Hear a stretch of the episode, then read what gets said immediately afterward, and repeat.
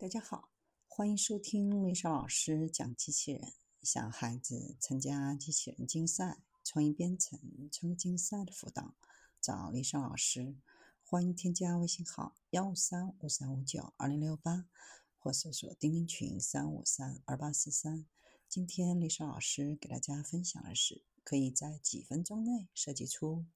DNA 机器人。科学家们相信，有一天，基于 DNA 的微型机器人和其他纳米设备将在人体内输送药物，检测致命病原体的存在，制造越来越小的电子产品。俄亥俄州立大学的研究人员开发了一种新的工具，名为 Magical DNA 的新软件，它可以帮助人们在很短的时间内设计出。比以往任何时候都更复杂的 DNA 机器人和纳米设备，朝着这个未来迈出了一大步。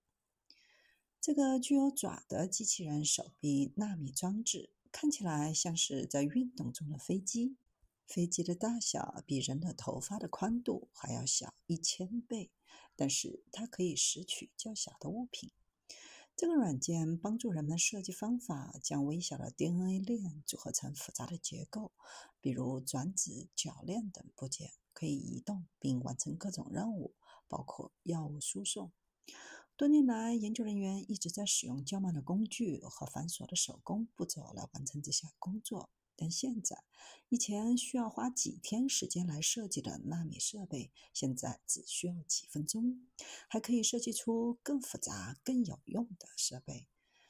目前可以制造出大约有六个独立部件的设备，将它们与关节和铰链连接起来，让它们执行复杂的运动。有了这个软件，未来可以制造拥有二十多个部件与控制的机器人或其他设备都不是这个问题。这个软件有许多优点，能够帮助科学家设计出更好、更好用的纳米设备，也希望能够缩短他们投入日常使用的时间。它允许研究人员在 3D 中真正实现整个设计，而在早期的设计工具只允许 2D 的创作，迫使研究人员不得不将创作映射到 3D，这使设计人员不能把设备做得太复杂。这个软件还允许设计师自底而上或自顶向下构建 DNA 结构。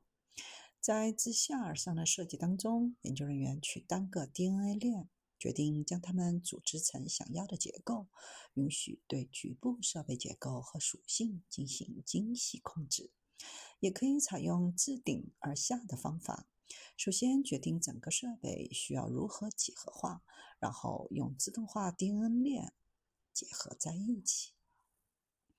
将两者组合在一起，可以增加整体几何形状的复杂性，同时又保持对单个部件性能的精确控制。另一个关键元素就是可以模拟设计好的 DNA 装置如何在现实世界当中的移动和操作。当结构变得很复杂的时候，一般是很难准确的预测它们的外观和行为的。但这个软件能够帮助人们模拟设备的实际操作，就变得非常的重要，会使设计人员节省很多时间。研究人员创造的一些设备，包括带有爪子的机器人手臂，可以拿起更小的物品，可以做很多更有用的事情，甚至可以用一个设备执行多个任务。比如，一个 DNA 机器人在注入血液后，可以检测到某种病原体，但是还可以检测一些不好的事情，